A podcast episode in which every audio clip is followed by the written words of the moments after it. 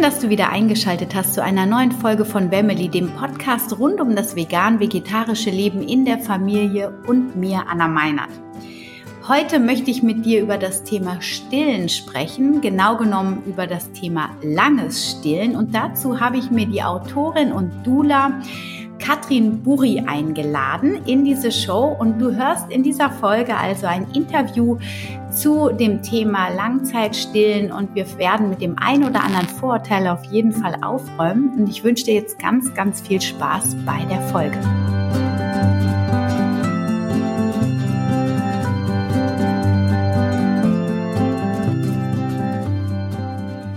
Ich habe heute die liebe Katrin Buri hier in meinem Podcast zum Interview und die Katrin hat ein Buch geschrieben. Sie ist also nicht nur Autorin, sondern auch Dula und Geburtsbegleiterin und sie hat ein Buch über langes Stillen geschrieben, ein super spannendes Thema, wie ich finde. Und ähm, ja, wir wollen heute mal ein bisschen darüber sprechen, was es da so für Vorurteile gibt, was aber vor allem die Vorteile des Langstillens sind und was das mit der kindlichen Entwicklung hat und ob auch die Muttermilch überhaupt so lange, wenn man sagt, man stillt zwei, drei Jahre, ähm, ob die Nährstoffe in der Muttermilch dafür ausreichen und welche anderen Vorteile es vielleicht auch haben könnte, das Kind lange zu stillen. Liebe Katrin, herzlich willkommen in diesem Podcast-Interview. Schön, dass du dir die Zeit nimmst. Hallo Anna, ja danke für die Einladung. Ich habe dich jetzt gerade schon so ein bisschen vorgestellt. Erzähl doch mal, ähm, wie du so zu deinem Berufsweg gekommen bist. Bist du immer schon ähm, interessiert gewesen an den Geburten von Frauen und hast dich direkt nach deiner Schulbildung in dieses Thema gestürzt oder wie ähm, bist du dazu gekommen, Dula zu werden? Ja, also das Thema Schwangerschaft, Geburt hat mich ja vor der vor der ersten Schwangerschaft so ein bisschen äh, begonnen zu interessieren. Dann wurde ich dann schwanger und ähm, habe dann auch unsere erste Tochter vor bald 16 Jahren bekommen. Und da habe ich ähm, eine, eine tolle Geburt erlebt und habe plötzlich gemerkt, wie mich das packt, wie mich das interessiert. Es ging dann aber eine lange Zeit, bis ich dann unser zweites Kind bekommen habe. Und dort habe ich so eine gute Begleitung gehabt durch meine Hebamme, die danach eine Freundin wurde von der ersten zur zweiten Schwangerschaft, die mich dann begleitet hat und ich gemerkt habe, wie wichtig dass mir das war, dass sie an meiner Seite war und genau wusste, was ich wollte und was ich nicht wollte. Und da nach der ja, Geburt meines zweiten Kindes ähm, habe ich mich dann dazu entschieden, eben Dula zu werden. Und jetzt bin ich jetzt ähm, ja gut fünf Jahre und ähm, habe ich die Ausbildung gemacht zur Dula bei uns in der Schweiz und ähm, ja, übe das mit sehr viel Freude aus. Und aus welchem Berufsfeld bist du eigentlich gekommen? Mhm. Ganz was anderes. Also ich habe ursprünglich im Luftfahrtsbereich eine Ausbildung gemacht und ähm, bin eher so im äh, kaufmännischen Bereich zu Hause. Ja, spannend. Ich habe das auch ähm, im großen Bekanntenkreis wirklich auch erlebt, dass so nach der Geburt der Kinder bei den Frauen beruflich oft noch mal eine Neuorientierung stattfindet. Das ist ähm, super spannend mhm. zu beobachten irgendwie. Sehr spannend. Ähm, so, und jetzt hast du ein Buch über Langzeitstillen geschrieben. Ist das daraus resultiert, dass du das beobachtet hast oder ist dir das ein besonderes Herzensthema? Ja, also ich habe selber Langzeitstillerfahrung mit meinen Kindern gemacht und habe ja anfänglich, als ich das ähm, unser erstes Kind bekommen habe, war ich recht alleine mit dieser Art, mein Kind zu ernähren, weil viele Freundinnen haben nach sechs Monaten aufgehört, dann hat es Beikost gegeben, weil man eben das so macht. Und ähm, ja, und ich habe irgendwie gefühlt, dass es einfach noch weitergeht und dass unsere Tochter das eigentlich einfach noch möchte. Und ähm, ich habe dann eben auch durch meine eigenen Erfahrungen viel, viel gesprochen mit anderen Familien, mit Fachpersonen, hatte ja viele Erfahrungen sammeln, sammeln können. Und während meiner Ausbildung zur Dula habe ich dann auch eine Vertiefungsarbeit schreiben sollen und da war es eigentlich relativ schnell klar, dass es zu diesem Thema sein soll. Und beim Schreiben dieses ja, dieser Arbeit, die ist nicht sehr umfangreich oder musste nicht sehr umfangreich sein, habe ich gemerkt, dass da noch mehr Potenzial drin liegt und habe das ein bisschen liegen lassen und plötzlich hat es mich gepackt und ich habe wirklich dann auch weitergearbeitet. Und ja, über mehrere Monate, Jahre ist dann das Buch entstanden und jetzt ist es da. genau. Ein wirklich schönes Thema. Du beschäftigst dich ja äh, vor allem auch mit der seelischen Ebene, die das Stillen für das Kind bedeutet. Äh, magst du da mal so ein bisschen erzählen? Also, wie sind deine eigenen Erfahrungen? Was hast du in deiner Arbeit als Dula da erfahren, wenn die Kinder wirklich nicht nach Plan abgestillt werden, sondern wirklich ähm, ja nach Bedürfnis?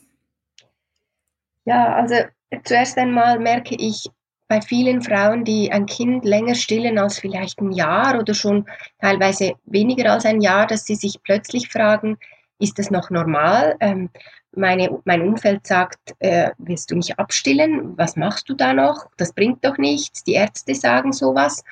Und merke ich je, immer wieder, wie verunsichert diese Frauen sind. Und ich habe für mich damals schon gemerkt, ich höre jetzt nur mal auf mich und mein Kind und habe gemerkt, ähm, ja, sie möchte das. Für mich ist es absolut stimmig, mich schränkt es in nichts ein. Und so ist einfach eine längere Stillzeit entstanden, ohne dass ich das gewollt hätte und unsere Tochter natürlich auch nicht absichtlich so gemacht hat, aber sie wollte das einfach, für sie war es schön und okay.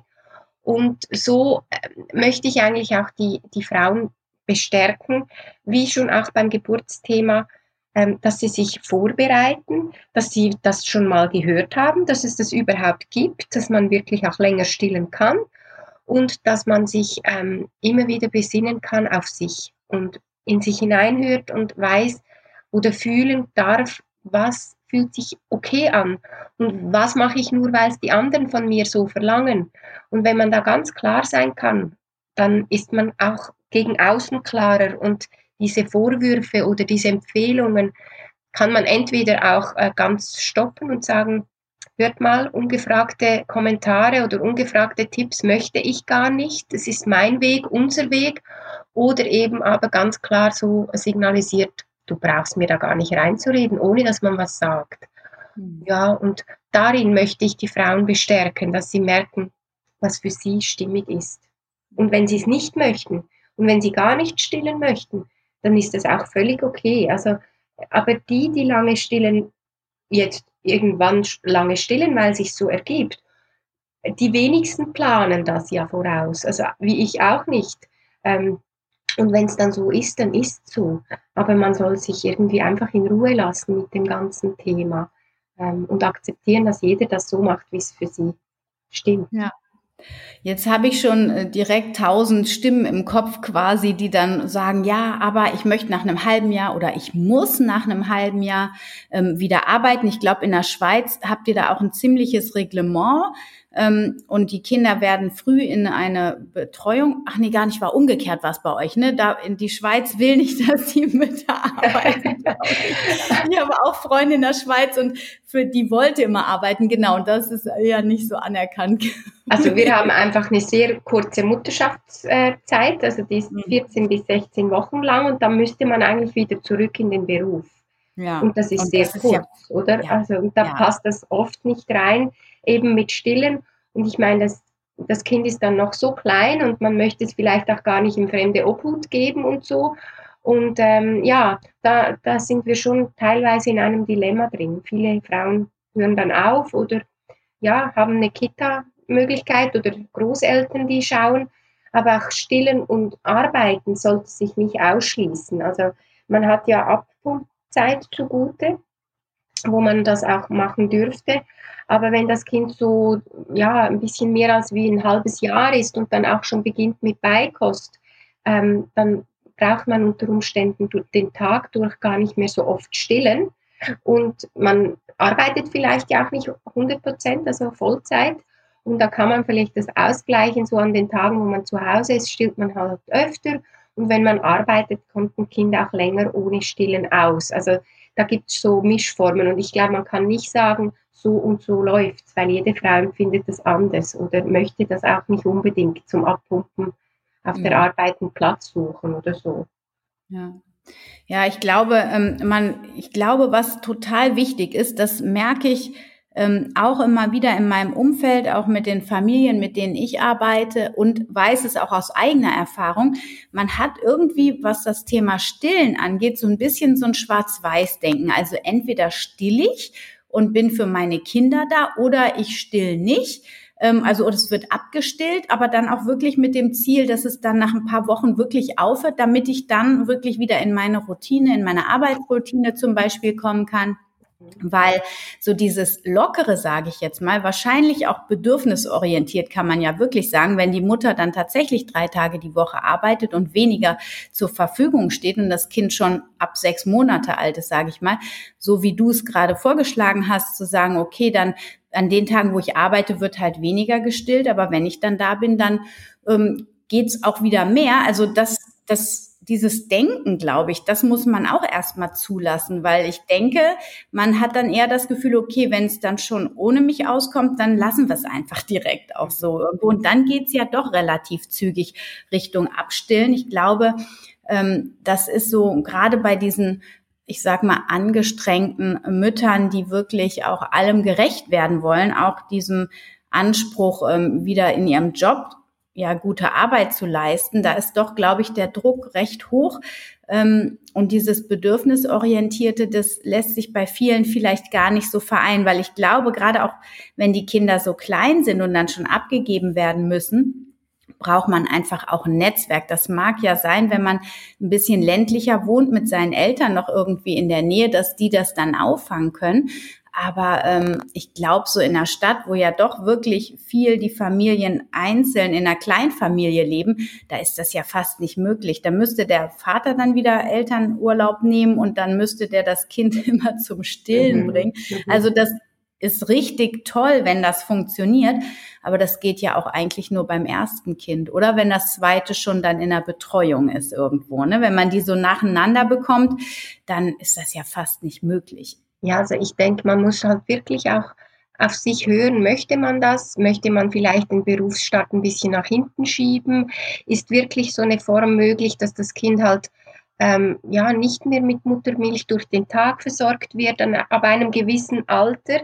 Ähm, und wenn man halt ganz ja, strikt so weitermachen möchte, ja, dann wird es schwierig. Aber ich glaube, da muss man wie hineinleben. Ich fände es schade, wenn man zum Vornherein sagt, ich beginne am Tag X wieder mit der Arbeit und dann muss abgestillt werden, weil das ist nicht, das ist nicht Pflicht und das muss nicht sein. Also man kann wirklich beides vereinbaren. Aber es macht Sinn, sich darüber eben auch vorher Gedanken zu machen, sich auszutauschen mit Müttern, die das auch schon erlebt haben oder eine Stillberaterin fragen. Die haben auch Erfahrung mit so einem Wiedereinstieg in den Berufsalltag und Stillen eines Kindes.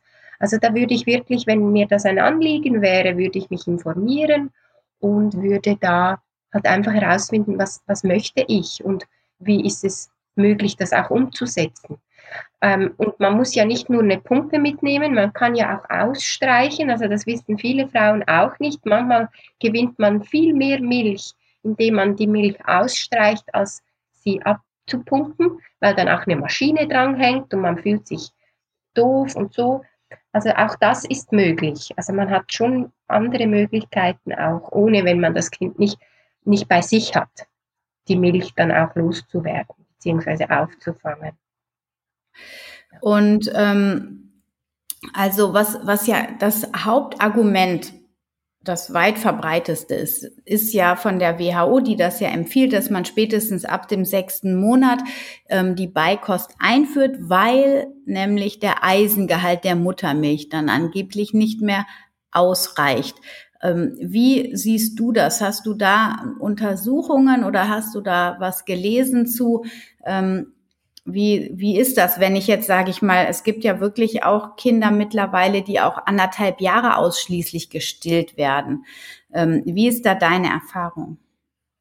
Ja, also die, die WHO, die empfiehlt ja eigentlich ähm, so, dass man innerhalb der ersten Stunde nach der Geburt erstmals stillen soll und dann auch ähm, gesunde, normalgeborene, normal äh, ausgetragene und mit Normalgewicht geborene Kinder sechs Monate lang ausschließlich zu stillen.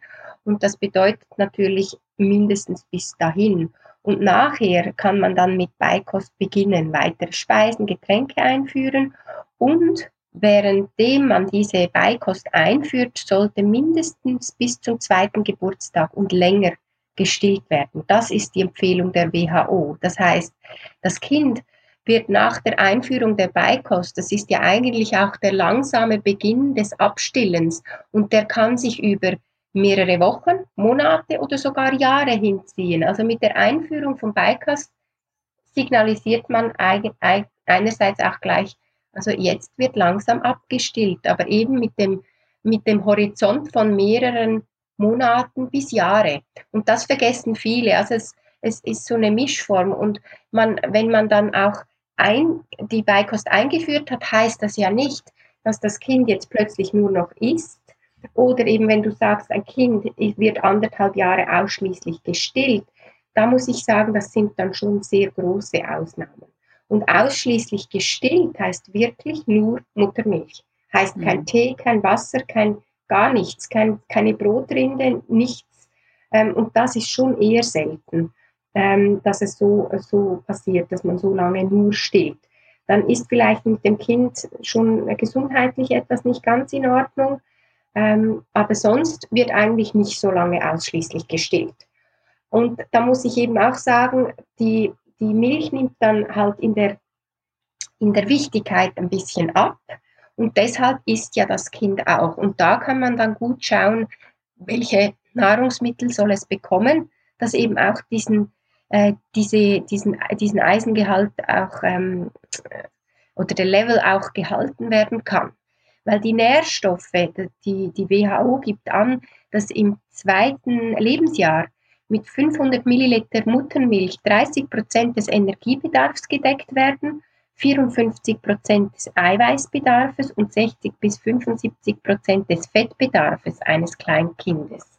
Also das ist schon noch im zweiten Lebensjahr, das heißt vom ähm, nach dem ersten Geburtstag bis zum zweiten Geburtstag hat also die Muttermilch noch so viele Nährstoffe drin.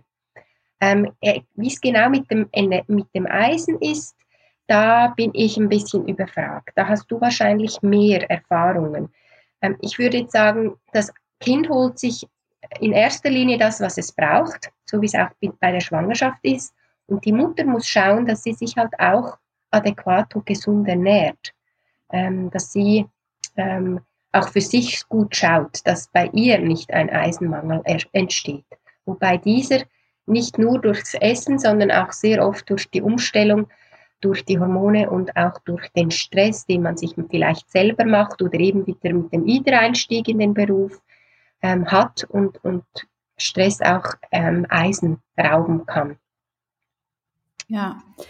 Genau. Ähm, genau, also ich hatte, meine Hebamme damals hatte mir auch gesagt, und ich hatte es auch vor kurzem nochmal gelesen, als ich ein bisschen recherchiert habe, dass ähm, gerade auch das Auspulsieren lassen der Nabelschnur so wichtig sei, ähm, weil da nochmal so ein richtiger Schwung Eisen in das äh, kleine Körperchen quasi gepumpt wird und das bildet dann quasi die Grundlage für die nächsten vier Monate ungefähr. Da ist dann der Eisenspeicher von dem Baby gut gefüllt mhm. und danach ähm, erschöpft er sich langsam. Genau. Und dann hatten wir ja im Vorgespräch eben auch schon mal so ein bisschen überlegt. Letztlich ist es ja dann auch so vier, sechs Monate, wenn das Kind so alt ist. Da ist einfach noch mal eine andere Phase auch in der ähm, Elternschaft. Das heißt, eventuell wird die Mutter wieder mehr ähm, ja, vielleicht sich um andere Kinder kümmern oder auch wieder in den Beruf einsteigen langsam. Oder es gibt auch Entwicklungsschübe in dieser Phase. Um die vier Monate zum Beispiel ist immer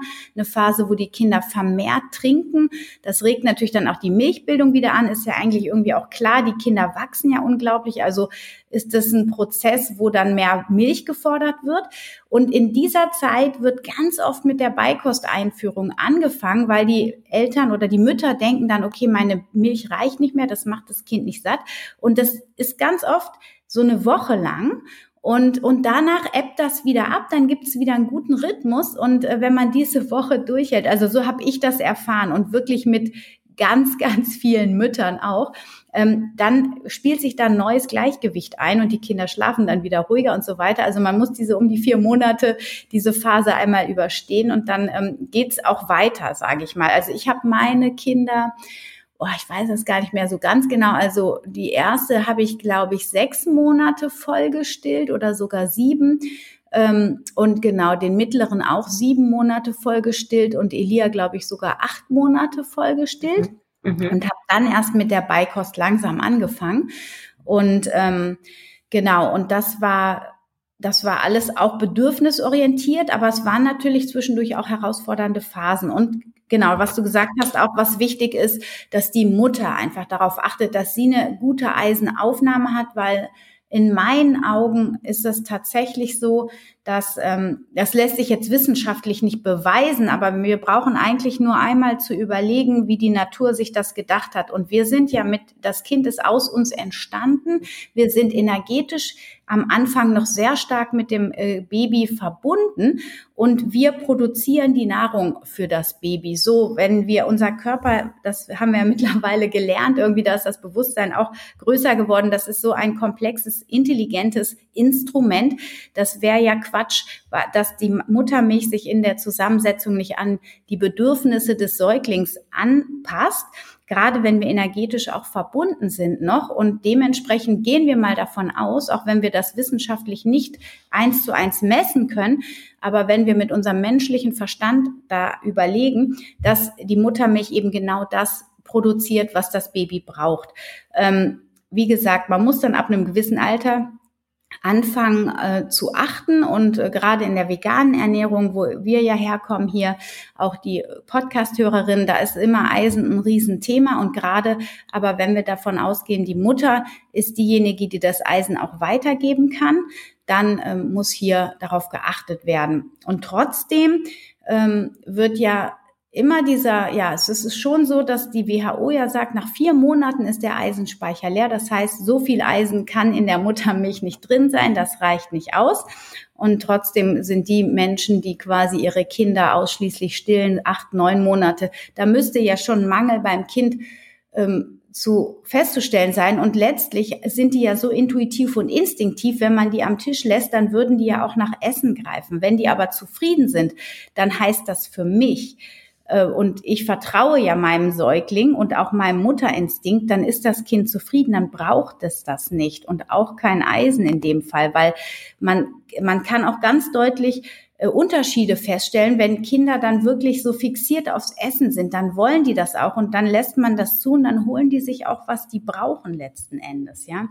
Ja, und, es ist ähm, ja, Entschuldigung, es ist ja auch wichtig, dass man, wenn, wenn man mit der Beikost beginnt, du sagtest, du hast deine Kinder eher ein bisschen später darin äh, eingeführt, dann ist es ja einfach wichtig, dass das immer unter ähm, dem Schutz der Muttermilch passiert. Also die Muttermilch neben der Beikost hilft eben dem Kind auch, äh, sich äh, gut oder den Magen des Kindes, den Darm, die Verdauung gut darauf vorzubereiten, diese Nahrungsmittel auch gut aufzunehmen und zu vertragen. Also auch die Allergieprävention und so ist immer gut, wenn man wirklich noch da, da, dabei weiter stillt. Wenn jemand sagt, ich will früh beginnen, ohne dass ich dem Kind die Beikostreifezeichen ähm, beachte, was in meinen Augen nicht ideal ist, aber es gibt, dann sollten Sie ganz dringend weiter stillen. Also wenn man jemand sagt, ich möchte mit sechs Monaten abstillen, dann beginnen Sie besser früher mit der Beikosteinführung, einfach aus dem Grund, dass sie noch bis sechs Monate unter dem Schutz der Muttermilch stattfindet, als wie wenn Sie Beikost beginnen und auch abstillen zum selben Zeitpunkt. Das wäre nicht ideal. Und eben diese Beikostreifezeichen, die sollte man halt schon auch beachten. Das kann man überall im Netz nachlesen, welche die sind. Und dann ähm, hilft man dem Kind sehr, ähm, ja, dass auch ähm, Freude daran geweckt wird zu essen und, und das auch gut zu vertragen, diese ja. Nahrungsmittel. Genau. Absolut. Also genau dann ähm, und der das Ding ist ja auch, dass man quasi mit der Beikosteinführung auch noch parallel stillt, mhm. weil ähm, es ist ja und da kommen wir auf diese Bindungsgeschichte und auf diese emotionale ähm, Ebene, was Stillen ja für das Kind bedeutet, weil es ist ein neuer Entwicklungsschritt, der dann ansteht. Das ist was Großes. Mhm. Man soll irgendwas Fremdes, komisch sich anfühlendes in den Mund stecken und das soll man dann auch noch runterschlucken. Und dass es natürlich Emotionen im Baby auslöst und äh, auch Unsicherheit. Das kann dann wieder ähm, durch das Gestilltwerden im Anschluss daran quasi aufgefangen werden. So wird dann das Stresslevel im Baby ja reduziert letzten Endes. Ne? Mhm, genau, ja. Ähm, wie, also was ich also jetzt haben wir das mit den Nährstoffen. Da sind wir jetzt zwar nicht hundertprozentig zu, zu einer wissenschaftsbasierten Aussage gekommen, aber ich glaube, wie gesagt, wir müssen uns da auf unsere Mütterinstinkte ähm, verlassen und darum geht's ja auch da achtsam und wirklich auf die Bedürfnisse des, des Säuglings zu achten so und dann werden wir das auch erkennen, wenn irgendwas schief also schief oder wenn irgendwas fehlt. Mhm. Wie ist das denn? Also wenn wir jetzt mal so diese klassischen Dinge nehmen, wir wir haben hier in deinem Buch steht da auch, dass die Kinder bis drei, vier, sogar fünf manchmal mit noch gestillt werden. Mhm. Oder man sagt ja, glaube ich, sogar noch nicht mal mehr. Früher hat man immer, die Kinder werden gestillt gesagt und heute sagt man, die Kinder stillen. Mhm. Also sie, sie, so nach dem Motto, sie entscheiden es einfach selber, ne? Das ist wahrscheinlich der Unterschied. Ja, also das eine tönt so nach, das Kind stillt, also das Kind nimmt sich die Muttermilch oder die, ja, sie bekommt sie auch und wird gestillt, ist halt eher so ein, ja, eine Tätigkeit, die man dem Kind gibt oder macht. So, ja, man kann es auf beide Arten sehen. Aber es ist doch immer eine Beziehungssache. Also ein Kind wird nicht gestillt von der Mutter, wenn sie es nicht mehr möchte. Und ein Kind kann auch nicht dazu gezwungen werden, wenn es nicht gestillt werden möchte. Also das ist auch, finde ich, ganz wichtig zu sagen. Ja. Was mich da als allererstes mal interessieren würde, ist, also meine persönliche Erfahrung ist, meinen letzten Sohn, den habe ich zwei Jahre lang gestillt. Und ähm, ich habe das Gefühl, der ist wesentlich brustfixierter als meine anderen beiden Kinder. Hast du das äh, in deiner Erfahrung und auch mit den Frauen, die du begleitest, auch so erlebt? Oder war das jetzt bei mir so was Außergewöhnliches, sage ich mal? Also meinst du, dass dein Sohn, wenn, wenn er dich vielleicht nach, nackt sieht, das eher anschaut oder sogar auch anfassen möchte? Ja, richtig. Wie? Ja, ja, er ist, er ist da so, ah, die Brüste, er feiert die immer so richtig und er liebt die einfach total. Das mhm. ist so mhm. lustig. Also ich persönlich habe jetzt das nicht so erlebt, ähm, dass, dass jetzt ähm, meine Kinder brustfixierter wären. Gut, ich habe ein Mädchen, ein Junge, aber auch bei beiden nicht so feststellen könnte, äh, feststellen konnte. Ähm, ich finde, es ist noch schwierig zu sagen. Da ist auch jedes Kind wieder ganz anders. Und ob das mit dem Stillen zusammenhängt oder einfach, weil er, weil er es schön findet, ja, das kann ja auch sein, oder? Und andere interessiert es einfach überhaupt nicht, wie man sich für andere Dinge nicht interessiert oder eben doch. Ich glaube nicht, dass man ein Kind so ähm, lenken kann, dass es auch eben mit der Sexualität dann später zusammenhängt, was man auch oft hört, ja, du kannst doch das nicht machen, das wird doch einen Schaden davon tragen oder ja, dass auch das, ich finde das haltlose ähm, äh, Vorwürfe, die, die man gar nicht belegen kann. Also, mhm. Das immer dem Stillen zuzuschieben, wäre in meinen Augen sehr falsch, weil dann behaftet man das Stillen wieder, wieder mit was Negativem oder das lange Stillen mit was Negativem, was es einfach nicht sein sollte. Also ich finde vor allem, ähm, also ich habe, ich merke das auch in mir, dass ich, wenn die, wenn die Kinder so über zwei, na sagen wir mal über drei sind, dass ich innerlich da Widerstände kriege. Mhm. Ähm, das habe ich dann irgendwann auch später und auch jetzt, wenn er mir so unbedarft an die Brust geht, merke ich so, mm, das, das finde ich nicht mehr gut. Mhm. Ähm, aber das ist ja immer nur meine Interpretation, weil ich natürlich meine Busen auch als nicht nur als Futterquelle ähm, ansehe, aber die Kinder ja schon. Ja. Also die sind da ja ganz unsexuell sozusagen. Und ähm, was ich aber schon auch ein komisches Bild finde, aber das ist einfach auch eine alte Vorstellung, ähm, wenn man so ein drei oder vier Jahre jähriges Kind draußen sieht und das geht dann an die Brust der Mutter. Das ist einfach ja wahrscheinlich, weil wir es überhaupt nicht gewohnt sind, in diesem Alter noch die diese Beziehung, diese Stillbeziehung zu beobachten im Außen. Irgendwo. Also ich habe zum Beispiel dann, als er dann so zwei war, ich meine, das sind ja dann auch Riesenkinder, die kann man ja nicht mehr so klein im Arm halten, die sitzen dann halt auf dem Schoß. Mhm. Ich habe das dann auch nur zu Hause gemacht. Mir war das dann draußen auch zu unangenehm, muss ich ehrlich sagen. Ja, also das da verstehe ich und das denke ich, das gibt mit, es gibt bestimmt Mütter, die finden das völlig okay und auch die Kinder, die, die sind da völlig ja, frei.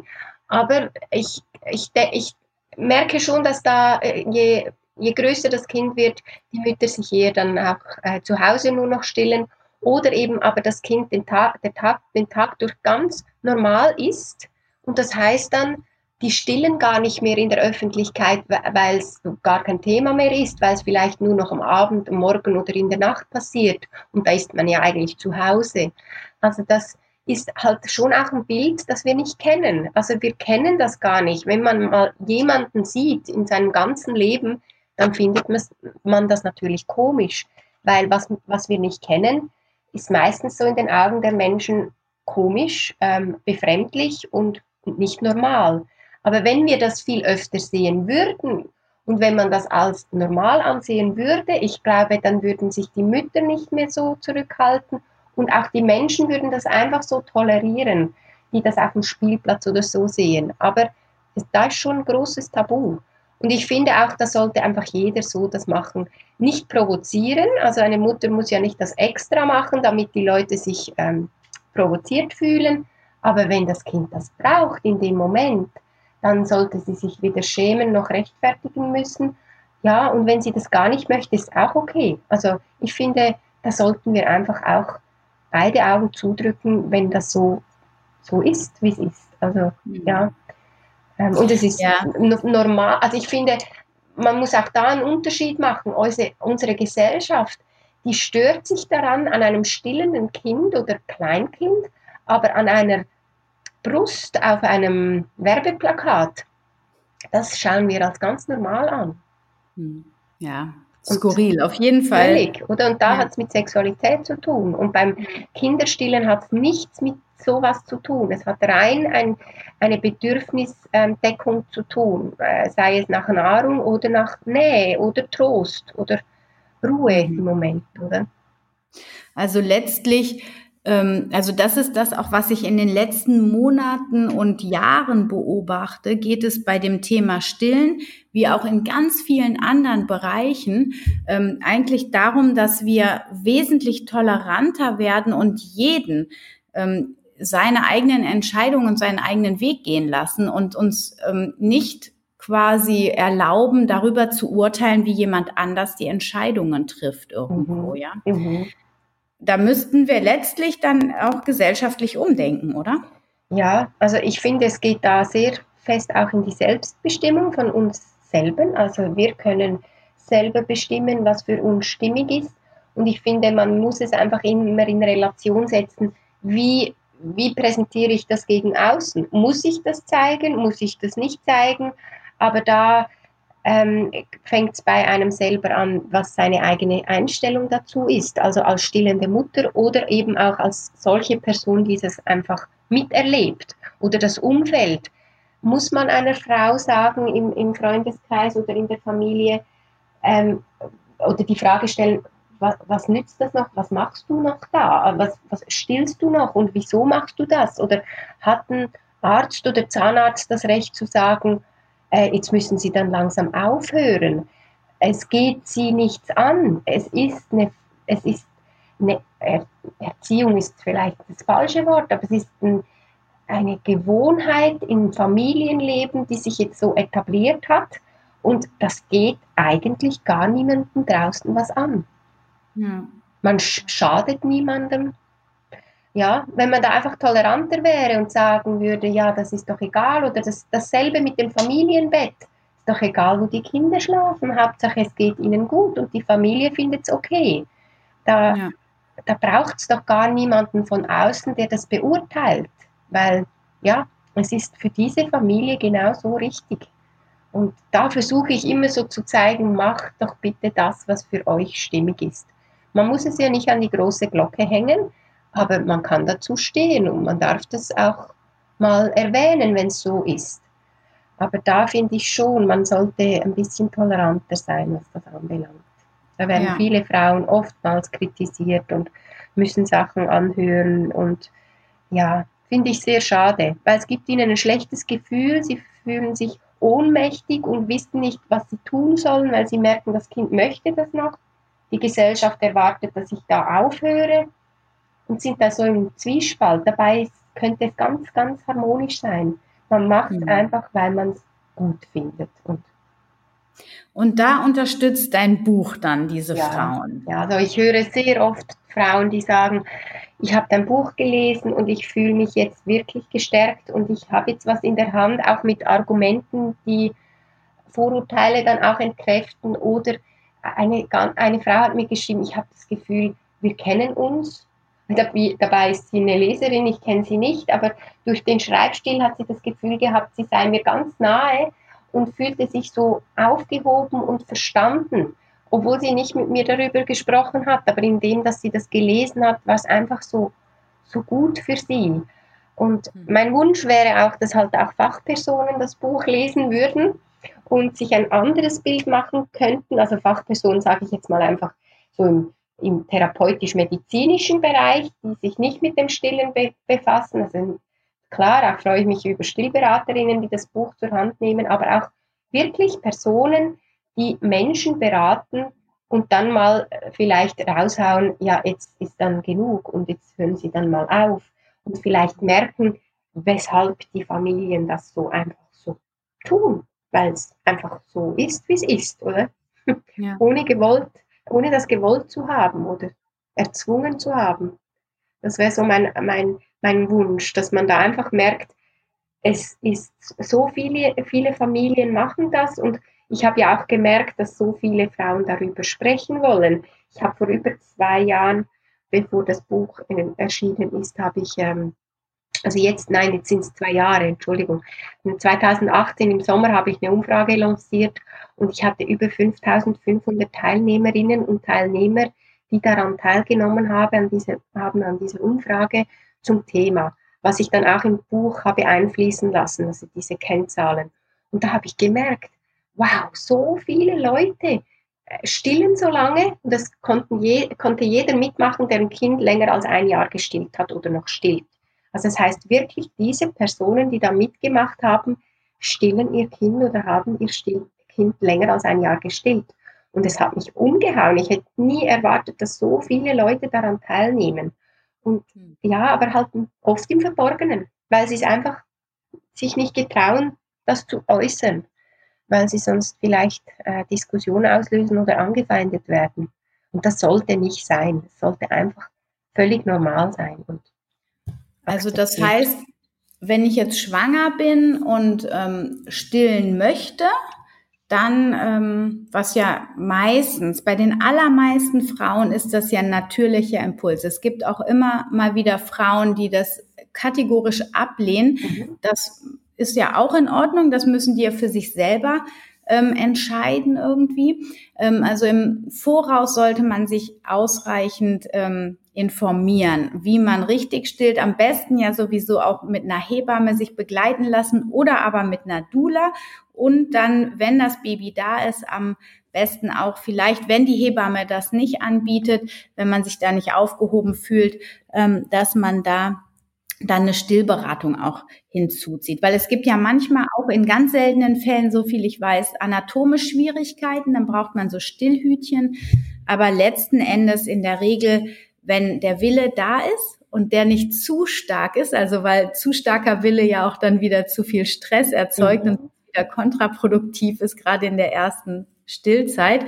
Aber wenn man da begleitet wird von einer Dula oder einer Hebamme, da hat man doch dann eine gute Unterstützung, so dass das dann auch funktioniert. Weil das ist ja auch oft so eine Angst von Frauen, dass das Stillen nicht funktioniert, dass sie das nicht können. Mhm. Ja, also sehr oft halt auch, weil wir gar nie jemanden sehen, der stillt. Also uns fehlen die, da auch schon die Vorbilder, oder? Also ich habe jetzt fast noch nie eine stillende Frau gesehen, so im nahen Umfeld, äh, weil wir im Freundeskreis ja eher die Ersten waren, die Kinder bekommen haben. Das war meine erste äh, Auseinandersetzung mit dem Thema Stillen, als es dann soweit war. Und da habe ich es versäumt, mich davor auch zu informieren. Und da möchte ich schon auch ein bisschen anregen dazu, informiert euch, ähm, sucht euch äh, gute Partnerinnen für die Begleitung, sei es in der Schwangerschaft zur Geburt oder eben auch danach. Es gibt ja auch die La Leche Liga, die kann man ähm, kontaktieren und schon Stilltreffen in der Schwangerschaft besuchen. Dann hat man eine Hemmschwelle weniger, mit kleinem Kind mal nach draußen zu gehen dort so ein Treffen zu besuchen und sich einfach mal auch Gedanken zu machen, warum, wenn jemand nicht stillen möchte, warum möchte ich nicht stillen? Und diese Fragen auch mit jemandem besprechen kann, weil oftmals hat man eine Angst davor, aber die ist völlig unbegründet. Es kann sein, dass man sich Sorgen macht für nichts und wenn man das vielleicht auch besprechen kann, merkt man, ah, ich habe ja völlig falsche Vorstellungen gehabt vom Ganzen und kann sich vielleicht wieder umentscheiden. Aber ich finde auch, jede Frau sollte sich selber äh, entscheiden, was sie machen möchte und wie lange sie stillen möchte. Da sollte niemand das Gefühl haben, sie, sie dürfen da ähm, ja, ja, verurteilt werden. Aber ich finde wichtig eben, dass man sich begleiten lässt und wenn man weiß, die Hebamme hat vielleicht keine Stillberatungsfunktion, sie hat das wohl in ihrer Ausbildung gelernt, dann darf man sich immer auch noch zusätzlich eine Stillberaterin suchen, sei es im medizinischen Bereich, die haben dann andere Bezeichnungen, so IBCLC zum Beispiel, oder man, man eben kontaktiert die La Leche Liga oder die AFS oder DICE und die äh, ja, begleiten einen dann auf, Still, äh, auf den Stillthemen äh, mit guter und professioneller auf gute und professionelle Art. Hm. Ähm, lass uns doch für den, zum Abschluss, also wir haben jetzt schon ganz viel ähm, über die Bindung gesprochen, was das Positives hat. Wir haben über Nährstoffe gesprochen. Ähm, ging auch darüber, wie wir quasi, dass wir uns in die Selbstverantwortung, in die, ins Selbstbewusstsein bringen quasi und selbst entscheiden und da eine Sicherheit von innen heraus entwickeln und deswegen auch im Voraus uns mit dem Stillen auseinandersetzen dürfen. Ähm, jetzt fallen mir noch zwei Fragen ein und zwar, äh, was ich auch schon erlebt habe, ist, dass, dass eine Frau gestillt hat und dann wurde sie wieder schwanger und meine Cousine hat sogar bis kurz vor der Geburt das erste Kind noch gestillt. Und da habe ich für mich gedacht, wow, das ist ziemlich krass, weil das neue Kind, was im Bauch ist, braucht extrem viele Nährstoffe und über die Muttermilch geht auch noch mal extrem viel raus.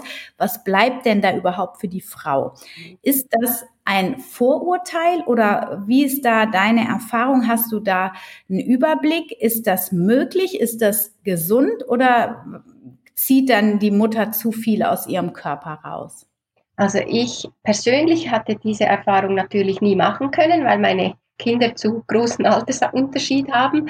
Aber ich kenne ganz viele Frauen, die das machen und die hören dann nicht mit der Geburt auf. Ähm, also die stillen dann auch weiter, wenn das Baby auf der Welt ist. Da ist einfach wichtig, das Baby kommt immer an erster Stelle. Also es wird immer zuerst gestillt und es ist genial. Die Brust hat wirklich ähm, so ein, eine Möglichkeit für das Baby, die richtige Zusammensetzung äh, zu liefern, aber auch dann dem größeren Kind ähm, das zu geben, was es dann noch möchte. Also es heißt, das, das kleine Kind geht immer vor und deshalb wird das kleine Kind, das Baby auch immer zuerst gestillt. Aber es ist möglich und ich finde es immer auch sehr, sehr schade, wenn man ähm, auch wieder hört, von, vielleicht von, von der Gynäkologin oder so, oh, Sie sind schwanger, Sie müssen jetzt abstillen. Ähm, es kann medizinische Gründe geben, weshalb man abstillen sollte, gerade dann, wenn eine Frau zu Fehlgeburten neigt oder zu frühzeitigen Wehen, weil die, ähm, das Saugen an der Brust kann Wehen auslösen, aber das kann man ganz gut mit dem, mit dem behandelnden Team be besprechen und meistens, meistens gibt es keinen Grund abzustillen. Und es ist, gibt einen positiven Effekt auch, wenn man darüber hinaus stillt. Ähm, die Eifersucht kann recht minimiert werden, weil man nichts aufgeben muss, was man so lieb gewonnen hat als größeres Kind. Also wenn das Baby dann kommt, dann darf ich als größeres Kind auch noch bei Mama trinken. Also das heißt, ich werde nicht von was weggebracht, was ich so gerne noch möchte. Und da kann man natürlich ein größeres Kind super auch unterstützen im Prozess äh, mit dem neuen Baby. Das ist mhm. auch nicht zu unterschätzen. Aber es gibt schon Frauen, die sagen, es laugt mich aus, es ist zu viel. Ähm, aber ob es nur am Stillen liegt, kann ich nicht beurteilen. Da kann auch ganz vieles noch zusätzlich kommen. Es kann aber sein, dass das Kind trocken stillt in der Schwangerschaft, dass es der Frau auch Schmerzen gibt, verursacht. Und dann darf, finde ich, sie auch entscheiden, also für mich stimmt es jetzt nicht mehr. Es tut mir weh, da kommt nichts mehr. Manchmal möchten die Kinder dann plötzlich vor der Geburt wieder stillen und da kommt wieder Milch und da, da beginnen sie wieder. Das gibt es, wenn sie es nicht verlernt haben in den paar Wochen oder Monaten. Also ich, auch da ein Umdenken. Die Frauen können weiter stillen, die müssen nicht aufhören. Die müssen auch nicht vor einer erneuten Schwangerschaft aufhören zu stillen. Das ist auch so eine gängige Denkweise. Ich möchte schwanger werden, also ich höre jetzt mit dem Stillen auf, weil dann kommt mein Zyklus zurück. Auch das, man kann auch trotz Stillen schwanger werden. Das schließt sich nicht aus. Genau. Ja, also, also es hört sich immer hervorragend an. ja. Aber ich habe äh, aus nährstofftechnischer Sicht ähm, kriege ich leichte Schnappatmung, glaube ich. Ja. Also ja. Äh, zum Beispiel auch, aber ich meine, ich glaube, man, man findet da keine richtige Lösung. Aber wenn ich mir überlege, okay, wenn, wenn die Schwangerschaft durchstellen, okay, das kann ich mir noch vorstellen. Da muss die Mutter halt richtig, richtig dick nährstoffreich essen, damit dem Baby halt dann im Bauch, also letztlich kriegt das Baby ja alles, das geht ja alles der Mutter ab. Mhm. Aber ähm, ich denke, wenn dann zum Beispiel die Kolostrummilch gebildet wird, also das ist ja die, die quasi die ersten drei Tage aus der Milch fließt. Mhm. Und die wird, die ist ja ganz besonders in der Zusammensetzung wäre dann die Frage, bildet die sich überhaupt, wenn die Mutter ja die ganze Zeit durchstillt mhm. oder bildet die sich gar nicht? Und wenn sie sich bilden würde, würde ja auch das erste Kind, was schon groß ist, auch diese Kolostrummilch am Anfang trinken, die ja eigentlich nur für den Darmaufbau des Babys wäre und so weiter und mhm. so fort. Also da, mhm. da kriege ich direkt ein bisschen Schnappatmung, aber ich glaube, ja, das muss dann jeder für sich selbst entscheiden und selbst fühlen, genau. Ja wie mit dem anderen auch, ja. Also nur kurz zum Kolostrum. Das wird ja gebildet aufgrund der Hormonausschüttung während der Geburt. Und mhm. da, ähm, die wird so oder so gebildet. Also Kolostrum entsteht auch, wenn noch ein größeres Kind vorher daran äh, äh, noch gestillt hat. Okay. Das ist schon so. Ja, und das Größere wird natürlich auch ein bisschen Kolostrum bekommen. Schaden tut es ihm sicher nicht. Aber durch, nee. das, durch das, dass das größere Kind nicht mehr so häufig stillt, wenn das Kleine da ist oder schon über eine längere Zeit, wird es nicht so viel trinken, wie das Baby braucht. Also es wird dem Baby nicht das wegtrinken. Mhm. Aber ich verstehe dich schon. Das sind mhm. zwei verschiedene Aspekte. Und wie gesagt, ich spreche aus Erfahrungen von Müttern. Ich kann es selber an mir nicht sagen, wie ich mich gefühlt hätte. Ja, ja. ist bei mir gegangen. Ja, ich denke, ähm, dadurch, dass das einfach auch ein energetisches Gefüge ist mit dem ersten Kind, mit dem zweiten dann und mit der Mama, mhm. ähm, wird sich das auch genauso zusammenspielen, wie es dann für alle passt. Also möglicherweise sagt das Größere ja dann auch, hey, ich bin doch jetzt große ja. Schwester oder großer Bruder. Ja. Ich brauche jetzt keine Brust mehr und genau. so weiter. Ne? Also auch das auch mhm. Eine allerletzte Frage würde mich noch interessieren. Das ist vielleicht für die Väter auch interessant, weil wenn die Kinder so lange stillen, ähm, ist da vielleicht bei den Papas dann auch so ein bisschen die Angst, so ja, da ist so eine enge Bindung dann auch so lange, weil auch Väter öfter mal sagen, jetzt hör doch mal auf zu stillen, dann geht das Kind wieder mehr, kann ich auch mehr mit dem Kind äh, machen oder so. Die fühlen sich da vielleicht dann ein bisschen zurückgestellt. Hast du da ähm, etwas für die Väter, dass sie da aus wieder ins Vertrauen kommen? Ja, ich habe dem Buch auch, äh, auch ein bisschen den Vätern gewidmet, die kommen da auch zu Wort. Und ähm, ich finde einfach, ein Vater ist nicht nur dann für das Kind da, wenn es nicht gestillt wird. Also im anderen Sinne, wenn ein Kind noch gestillt wird, hat es nichts damit zu tun, dass der Vater sich weniger einbringen kann dass wenn man bedenkt, wie oft wird am Tag gestillt und wie lang dauert diese Sequenz, gerade wenn es größer ist, es hat so keine Relevanz auf den Tag, auf den Tag gesehen.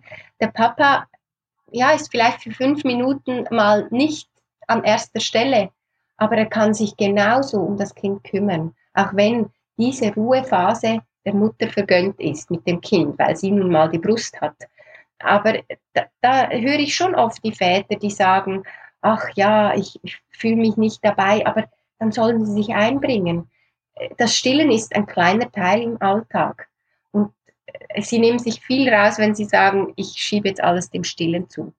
Das finde ich nicht ganz fair, weil es, also man kann sich als Papa auch anders mit einbringen. Und wenn man das Gefühl hat, die Frau hat keine Lust mehr mit mir ja, Zeit zu verbringen als Mann oder im Bett auch die Sexualität leidet, dann hängt es oft mal mit unausgesprochenen Sachen zusammen.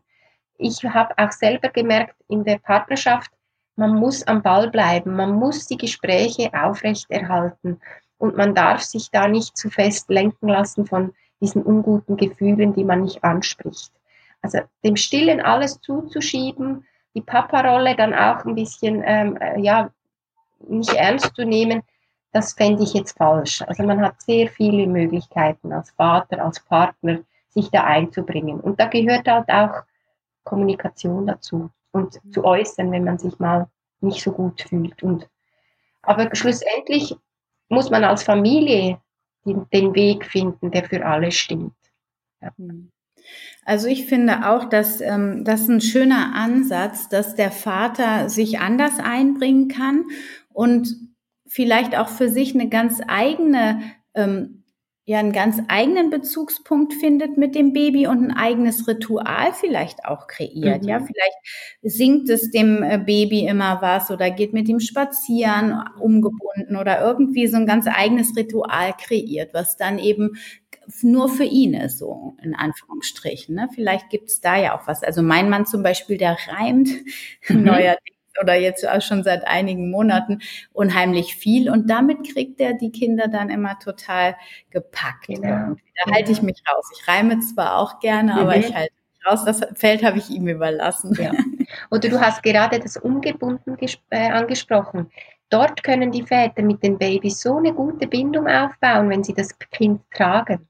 Also mhm. sie können einen Spaziergang mit dem Tragetuch machen oder sie können kuscheln mit dem Baby so viel Nähe, die sie auch dem Baby geben können, ohne dass es jetzt halt an Vaters Brust saugen kann. Aber das, das muss man wie finden und auch offen sein dafür. Und später, genau, dann können sie andere Sachen, Projekte machen, mal in den Wald gehen und was basteln oder was auch immer. Da haben die Väter so viele andere Möglichkeiten. Und ja, sollen sie doch ausnutzen, genau. Genau, da darf man auch ein bisschen ausprobieren. Mhm. Wenn die dann ein bisschen größer werden, dann werden die Möglichkeiten ja auch noch größer. Mhm. Ähm, wenn die Frauen sich jetzt angesprochen fühlen oder auch die Papas äh, von deinem Buch, wir können es überall bestellen bei Amazon oder hast du auch eine Homepage, wo man es bestellen kann? Ja, also bei mir kann man es direkt auch beziehen, aber aufgrund den großen Versandkosten macht es eher Sinn, wenn man in der Schweiz wohnt, wenn man es bei mir bestellt, dann würde ich es auch persönlich signieren, wenn das jemand möchte. Aber sonst kann man es wirklich in jeder Buchhandlung bestellen ähm, oder im, im Buchhandel abholen oder aussuchen und abholen, egal wo. Ähm, das kommt eigentlich nicht so drauf an. Also wenn man es im, im, im Buchladen um die Ecke bestellt, kann man es dort auch abholen. Das, das ist immer das Beste. Lokal ne? Das Regionale, genau, genau. Das total unterstützen. Ähm, genau, und äh, von diesem, von den Doulas, da werde ich den Link in die Show Notes setzen, in die Beschreibung und genauso auch ähm, zur La Legge Liga, zur Information dann. Ähm, da kann man sich dann aus seiner Region, glaube ich, Leute aussuchen genau. und die genau. man dann kontaktieren kann. Und die arbeiten ja ehrenamtlich, also man bezahlt für die Beratung nichts und die bieten eben diese Stilltreffen an, die sehr wertvoll sind. Prima. Ja, vielen, vielen Dank für dieses wunderschöne Interview. Ich hoffe, wir motivieren viele, viele Frauen und aber entspannen sie gleichzeitig ja, auch. Unbedingt. Und ja, ich wünsche dir alles, alles Gute. Danke gleichfalls und hat mir sehr Freude gemacht.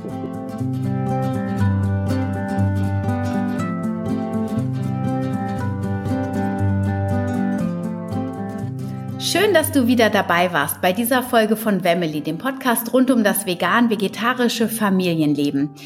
Und ich hoffe, du konntest dich wirklich inspirieren lassen von Katrin und dir Mut machen lassen, falls du in der Situation bist, jetzt zu stillen oder vielleicht stillst du auch noch und wirklich mehr auf dein inneres Gefühl, auf die Bedürfnisse, auf die Signale deines Kindes zu achten, was für dich, für euch im Stillrhythmus richtig sich anfühlt, was sich auch entspannt in den Alltag integrieren lässt. Also ich kann das nur jedem ans Herz legen, da wirklich in die Selbstbestimmung zu gehen und ganz achtsam und behutsam seine eigenen Bedürfnisse zu fühlen und anzunehmen und dann dementsprechend zu handeln und ganz genauso die des Babys, weil wir Mütter sind einfach so verbunden mit diesen Babys, wenn wir uns darauf einlassen, dann ähm, können wir wirklich eine ganz besondere Verbindung wahrnehmen. Ich habe bei meinem letzten Kind zum Beispiel, ich wollte mit dem ähm, so diese Gebärdensprache für Babys lernen, weil ich dachte, dann kann ich ihn schneller verstehen.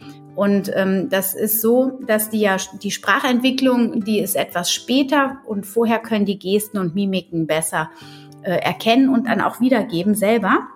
Und so ein paar Gebärden können die ganz leicht lernen. Und ich wollte das wirklich mit ihm lernen und habe aber gemerkt, ich verstehe ihn. Also er hat unheimlich viel gebrabbelt und ich war so mit ihm verbunden, dass ich immer wusste, was er braucht. Und dadurch brauchte ich diese Gebärdensprache irgendwie gar nicht zu lernen. Also es lohnt sich wirklich, da ganz achtsam ähm, hinzuschauen, hinzufühlen und dann ja auch wirklich zu vertrauen, dass man das als Mutter kann. Ja, das, ähm, du findest wie immer alles in der Beschreibung. Also Links zu, zu den Doulas, das ist ein Verein, werde ich reinsetzen hier für Deutschland. Die Katrin schickt mir auch die Links für die Schweiz, genauso für die La Lecce Liga. Und du kannst dir den Link zum Buch bestellen, auch downloaden. Und wenn du das Buch bei Katrin direkt bestellst, kriegst du auch eine Signierung. Allerdings, wenn du in Deutschland bist, ähm, musst du darauf achten, dass es eben dann eine erhöhte Versandkostenrechnung gibt. Ja, das kannst du für dich dann schauen. Ansonsten kauf dir das Buch auch gerne im äh, lokalen Buchhandel, damit wir da die kleinen Läden unterstützen.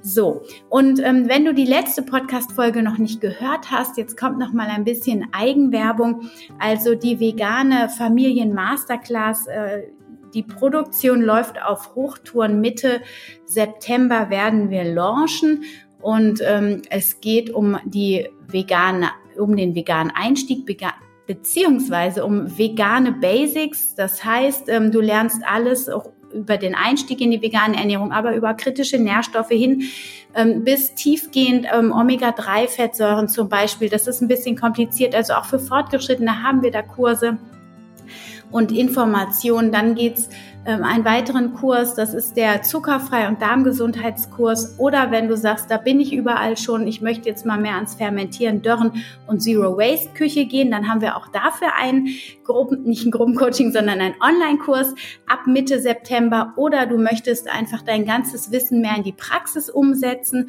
dann ähm, empfehle ich dir den Meal Prep Online-Kurs.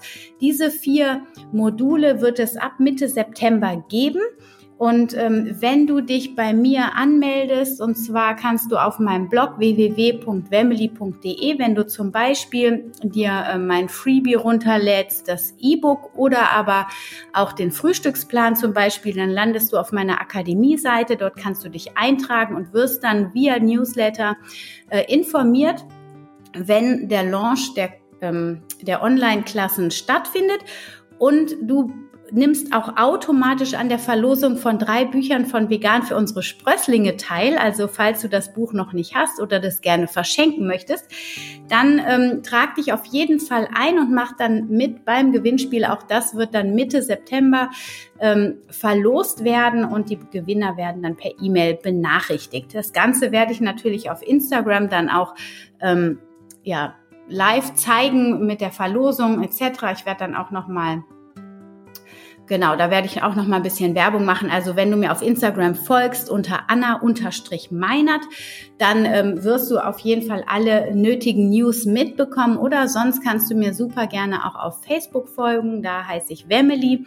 Und ähm, wenn dir die Folge gefallen hat und du hast Freunde, Bekannte, für die das Thema relevant ist, dann teile super, super gerne diese Podcast-Folge mit deiner Familie, mit Freunden, Bekannten. Und ähm, wenn du mir helfen möchtest und ähm, ja, mich da ein bisschen unterstützen möchtest in meiner Podcast-Arbeit, die ich ganz unentgeltlich mache, also wirklich setze ich mich hier äh, wöchentlich immer hin, ohne dafür einen Cent zu kassieren. Aber unterstützen tust du mich, wenn du ähm, mir eine Rezension auf iTunes schreibst und dann ähm, ja mir Feedback gibst, wie es dir gefällt und an dieser Stelle auch nochmal ein riesen Dankeschön an all die Feedbacks, die mich in den letzten Wochen nochmal erreicht haben. Also vielen, vielen Dank. Ich freue mich sehr, dass euch der Podcast so gut gefällt und ich wünsche euch jetzt eine wunder, wunderschöne Woche. Nächste Woche ähm, fangen wir mit dem Thema Beikost an. Und ja, ich wünsche dir jetzt alles, alles Gute. Stay healthy and happy. Deine Anna.